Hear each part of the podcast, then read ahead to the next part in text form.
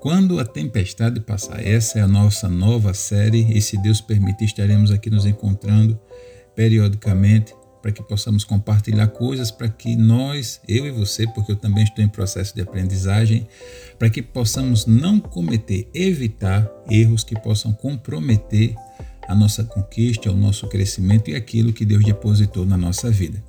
No nosso último encontro, nós falamos sobre Adão e Eva e sobre verdades que não devem ser questionadas. E hoje eu quero usar também o exemplo de Adão e Eva para falarmos. O nosso encontro de hoje, o tema do nosso encontro de hoje é: Não queira ser o que você não deve ser.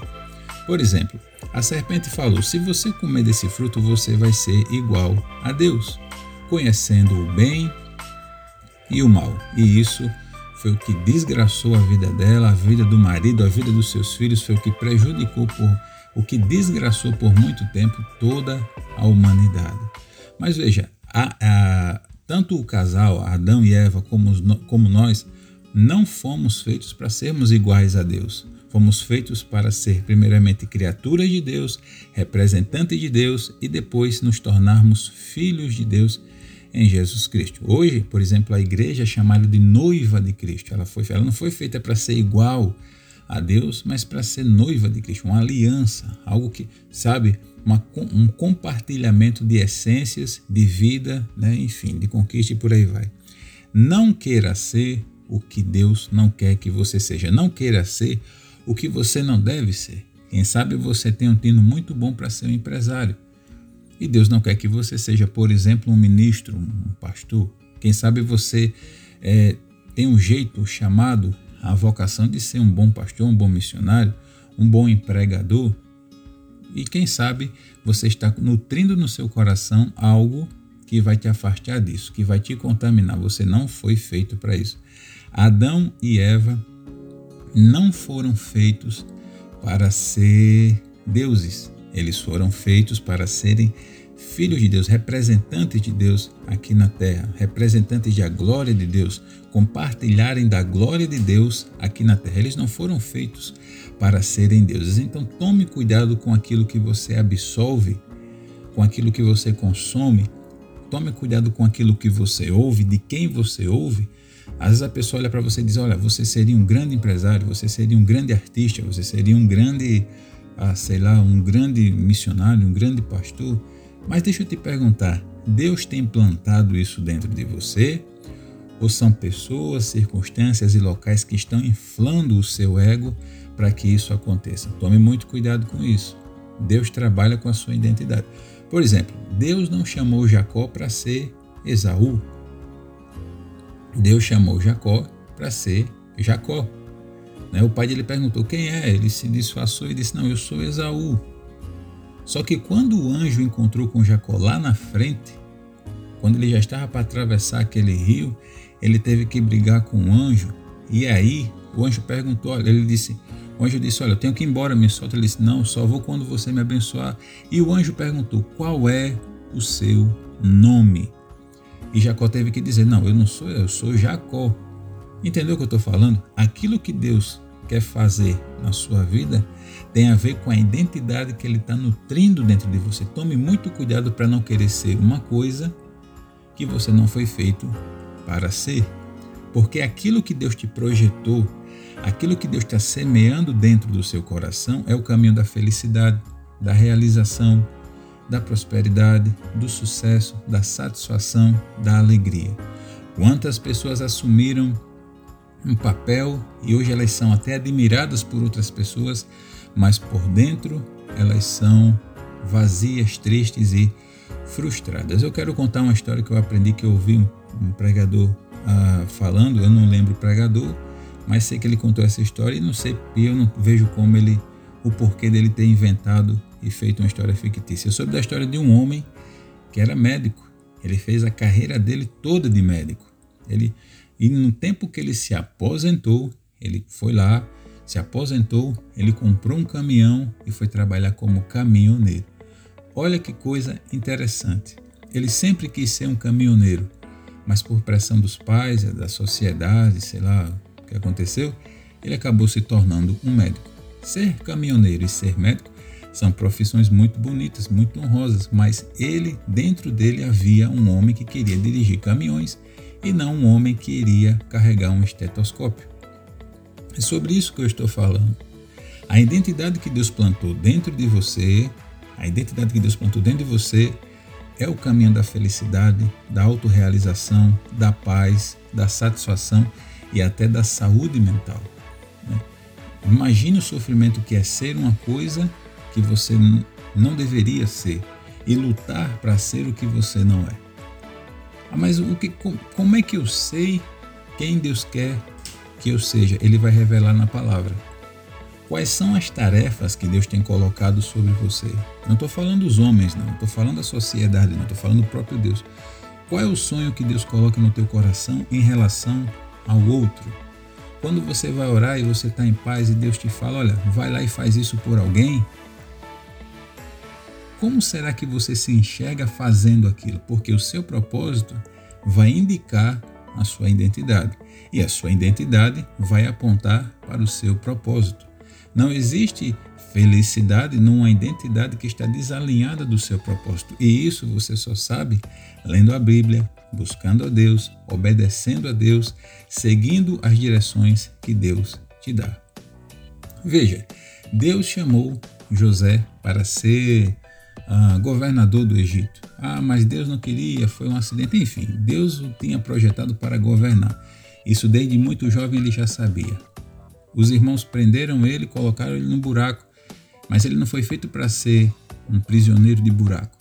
Ele não foi feito para ser escravo de, do capitão do homem lá do, do Egito, do, do faraó do Egito.